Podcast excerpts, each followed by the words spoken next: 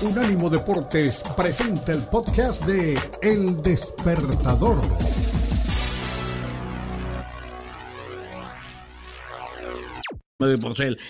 Mi estimado Javier Fausón, ¿cómo le va, señor? Un abrazo. Uy, lo veo a usted y me da frío. ¿Y sabe por qué me da frío? frío. Aquí en el noreste de los Estados Unidos, como allá están en invierno, aquí estamos ya entrando en el verano. Y, todo eso que usted tiene puesto hoy ya lo tenemos colgadito en la parte de atrás del closet, listo para salir como en octubre o en noviembre. ¿Cómo le va, Javi? ¿Qué tal, Kenny? ¿Qué tal, Puma? Un gusto estar nuevamente en el despertador de Unánimo Deportes. Un saludo para Dani y Tommy, dos de nuestros grandes amigos. Y bueno, con todas las novedades del mundo del tenis, que son bastantes, ¿eh? una semana con, algunas novedades. Y bueno, con la, estamos a la puerta de uno de los grandes eventos del, circuito. Así que pregunten lo que quieran. Perfecto. Si usted habla de Tommy, cuando habla de Tommy se refiere a San Tomás de la Academia. San Tomás de la Academia. A ver, los tenistas latinos en la quali de Wimbledon eh, y cómo van las cosas. Y también hay que hablar, para iniciar, de, y esto es noticia y es interesante porque va a pasar lo mismo que en la Copa Davis, a ver si me equivoco. Desde el 11 de julio, la ATP permite coaching. Es así, Kenny. No tanto como en la Copa Davis. Eh, bueno, la noticia importante es que ya desde el 11 de julio se va, se va a permitir algo que, que estaba ahí como en una delgada línea, ¿no? Como que existía, pero con señas o se, buscaba eludir eh, la sanción, ¿no? Porque no estaba permitido eh, para un entrenador coachear a su pupilo.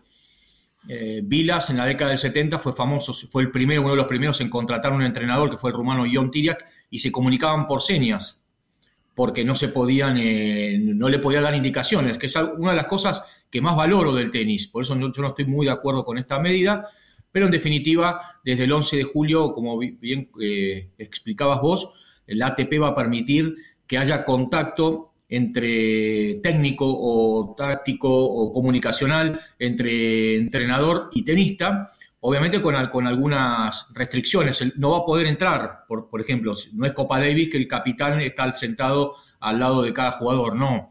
Sí va a haber un asiento especial para, para el coach, y se van a poder hablar eh, eh, después de un punto, siempre que no interfiera con el rival, del otro lado, por supuesto, cuando su, entrenado esté del otro lado, no se van a poder eh, comunicar y no podrá ir al vestuario en caso de que en un cambio de lado, cuando, cuando los jugadores, caso Stefano Tsitsipas, que siempre después del tercer set o del segundo se va, se va al baño, o sea, no pueden tener contacto así de mano a mano, pero por supuesto puede decirle, darle indicaciones. Eh, insisto, cuando están en la misma, el mismo sector, tribuna, eh, porción de la cancha, eh, van a poder tener, poder tener trato e intercambiar opiniones. Por supuesto, tienen que ser cortas porque sabemos que entre punto y punto no hay mucho, pero en definitiva la ATP está dando un paso que creo que es un periodo de prueba para ver si funciona. Y por supuesto hay voces a favor y en contra. Entre ellos un cruce picante entre el ex doblista australiano Todd Woodbridge y eh, uno de los mejores entrenadores de la actualidad, eh, Patrick Mouratoglou. Eh, con el abrazo, Javi, de todos los miércoles. Sí, además, hace poquito vimos la imagen de, de Medvedev, cómo, cómo se peleó con su coach, y de hecho que su coach ah, se fue mm, caminando, no, ya no le importó absolutamente nada. Eh, bastante, bastante curioso. Oye, y ahora que viene eh, Wimbledon, platícanos de, cómo ves a los latinos y también de cómo se viene la quali. Sí, ya comenzó el, torneo clasificatorio, hay muchos tenistas de, nuestra región. Ayer, ayer ganó Fernanda Contreras Gómez, que también tuvo un, muy buen Roland Garros, la tenista mexicana nacida en San Luis de Potosí. Y hay muchísimos jugadores con posibilidades. Hoy se está jugando la segunda ronda de la quali en caballeros. Mañana van a ser la misma ronda en la especialidad de las mujeres. Y hay lugares para, para 16 eh, competidores de, cada, de cada torneo. Así que muchas, muchas, hay muchas esperanzas para que varios tenistas latinos ingresen al, tercer Gran Slam del año. uno de los más tradicionales, eh, en estos momentos polémicos, ya hemos hablado en programas anteriores lo que ocurrió con la decisión de, las autoridades de Wimbledon de no dejar eh, participar a los tenistas rusos y bielorrusos, eh, las posteriores consecuencias, la determinación del ATP, de no otorgar puntos, en fin. mucha tela para, por cortar, pero en definitiva no deja de ser uno de los cuatro Grand Slams, que es uno de, las, uno de los, certámenes más añejos del mundo, y bueno, donde también se cumplen las reglas eh, donde hay que ir vestido de blanco en un 90%, y, bueno, todos presentes y, palpitando lo que va a ocurrir en el All England Club desde la semana próxima. Serena Williams regresó a las canchas con victoria después de un año de ausencia. Un año había estado ausente Serena Williams y va a estar en Wimbledon. Sí, está jugando un, torneo de dobles en Eastbourne y ya ganó su primer partido con la tunecina Ons Jabeur, eh, que se sintió muy halagada por el llamado de, de Serena Williams, que está tratando de, volver a lo profesional, a lo que ella ama, y, veremos con qué, con qué resultado, porque no sé si notaron que el, circuito femenino eh, entrega ese tipo de, resultados sorpresivos cuando una figura vuelve después de mucho tiempo. Eh.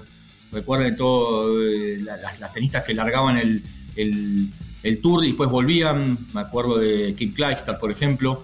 En cambio, en los hombres es más, es más difícil ¿no? lograr ese, ese, ese tipo de hazaña. Pero con Serena Williams, si bien ya tiene 40 años, está, se puede esperar cualquier cosa, le sobra jerarquía, se, siente bien, por supuesto, el, tiempo pasa, las adversarias tienen ya, muchas tienen más de 20 años, eh, son 20 años más jóvenes, pero la expectativa está y, bueno, es una muy linda dupla con, con, con Ons Chaver, pero su idea, por supuesto, es eh, la prueba de individuales de Wimbledon y vamos a ver qué, espera. Por supuesto, no va a estar entre las preclasificadas y seguramente ninguna de las favoritas la va a querer tener en la, primera ronda del cuadro principal.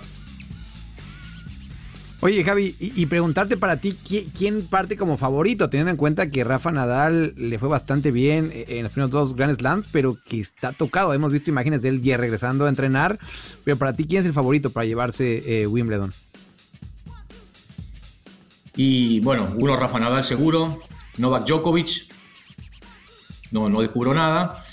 Y por supuesto, vamos a ver qué, sucede también con otros tenistas que vienen muy bien. Otro que volvió, está bien, después de una microcirugía en su mano derecha, Mateo Berretini, quien retornó con, ah. mucho suceso, ganó dos, dos títulos sobre césped. Y es otro también que tiene también otro candidato. Después habrá que ver el tema de los, los sacadores, porque acá el, servicio cuenta muchísimo, la superficie es ultra rápida, sobre todo en las primeras rondas cuando el pasto está, eh, está bien verde y, abunda, después, después va, mutando, es como otro torneo, cuando ya se ve tierra, este, ya el desgaste de tantos partidos, el, andar del, torneo cambia, es un poco más lento y ahí, bueno, las figuras que tienen un tenis más clásico o más de canchas lentas eh, entran en, acción. Así que bueno, yo lo veo por el lado de Nadal y, Djokovic y puede llegar a haber alguna sorpresa, por ejemplo, del lado de Luisito, del lado de, de Berretini y algún, y algún sacador. Pues mi estimado Javi Fausón, abríguese, disfrute. Leemos su contenido en unánimodeportes.com, sus videos, todo lo que usted nos cuenta. Ahora que se viene el tradicional Wimbledon en el All England Tennis Club. Un abrazo, Javi. Un abrazo, Kenneth Puma. Ayer ganó San Lorenzo, no me dijeron nada, estoy feliz, 2 a 0 a Córdoba. Ganó. Así que, ganó, ganó, ganó, ganó. ganó.